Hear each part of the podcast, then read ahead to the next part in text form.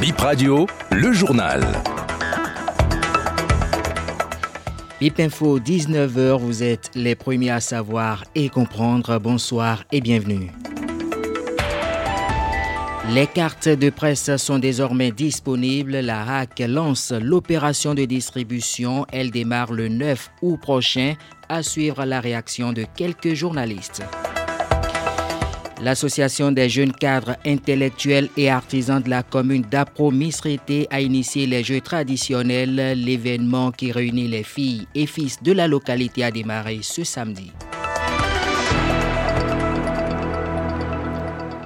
La RAC lance la distribution des cartes de presse. Elles sont disponibles désormais après les nombreux mouvements d'humeur des professionnels des médias. Selon un communiqué de l'instance de régulation des médias rendus publics, l'opération de distribution couvre la période du 9 au 14 août 2023.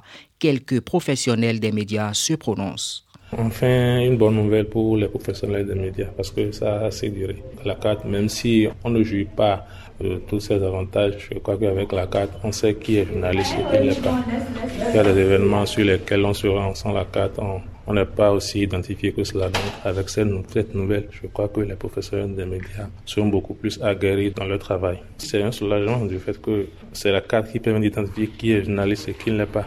C'est déjà bien que le président de la RAC, M. Rémi Prosper Moretti, ait sorti un communiqué pour demander aux journalistes ayant déposé leur dossier pour la carte de presse de venir les récupérer déjà à partir du 9 prochain. Cela viendra un peu calmer la polémique qui était là puisque on a déposé les dossiers pour avoir la carte de presse, maintenant ça fait banalement un an. Je crois que, tout comme moi, l'ensemble des, des, professionnels des médias seront contents de cette décision-là. C'est un soulagement parce que vous êtes journaliste, vous avez déposé un dossier pour avoir la carte de presse et ça fait pratiquement un an. C'est pas bon pour le métier. Les Jeux traditionnels de la commune d'Apro-Misrité ont démarré ce samedi. C'est une compétition qui réunit les filles et fils de la localité autour du développement de la commune. L'initiative cette année est à sa première édition. On écoute François Sogba, il est le président de l'Association des jeunes cadres intellectuels et artisans de la commune d'Apro-Misrité. Notre commune, à Promisérité, est une commune qui s'est toujours illustrée négativement, ou du moins que une commune à laquelle les gens ont toujours collé des étiquettes négatives. Et notre devoir est donc de faire en sorte que les gens parlent désormais en bien de notre commune. Nous avons donc voulu réunir tout le monde pour pouvoir donc ensemble donner une nouvelle image à notre commune. Nous sommes dit en allant à la source nous avons quand même des valeurs, euh, un patrimoine traditionnel très riche qu'on peut valoriser. Et c'est là, nous avons pensé donc à ces jeux traditionnels que nos, ancêtres avaient l'habitude de pratiquer, mais qui, avec le temps, ont commencé par être délaissés. Et nous sommes dit, il faut organiser quelque chose, faire venir tout le monde, faire participer tous les fils et filles de la commune d'accord sans exception, afin que nous puissions nous retrouver et discuter, échanger et voir dans quelle mesure constituer une force vive dans la commune d'Apromisreté. L'un des jeux phares que nous voudrions bien mettre à la lumière au cours de cette compétition est bien sûr le jeu de quilles. C'est un jeu d'adresse qui nécessite que le tireur puisse être calme, posé, identifier la cible avec précision avant donc de, de tirer.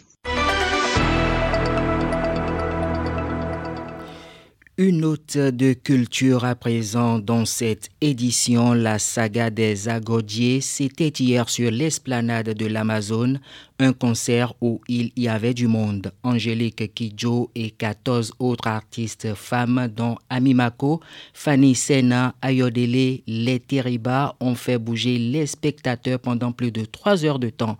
Parmi le public, le président de la République, des ministres, des ambassadeurs et plusieurs autres personnalités du Bénin. Suivons ici les propos de quelques spectateurs à la fin du concert.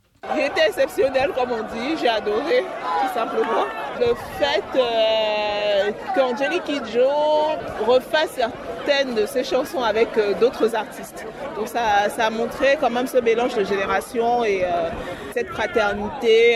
franchement, c'était, magnifique. Angélique Idio qui a su nous offrir un spectacle magnifique avec, on va dire, le de, des chanteuses béninoises. Et oui, le spectacle était très magnifique et vraiment, on a profité d'une soirée bon, extraordinaire. Et vraiment, Angélique Idio, elle était en forme. elle a vraiment motivé la foule et, les quatre chanteuses qui ont chanté avec elle elles sont magnifiques. Quoi. Vraiment, j'ai passé une très bonne soirée. Je viens de Conakry et je suis venue voir le concert d'Angélique Idio parce que ne se produit pas souvent en Afrique et pour une fois qu'on a l'occasion de la voir sur scène, eh ben on se déplace pour venir la voir. C'est un super concert.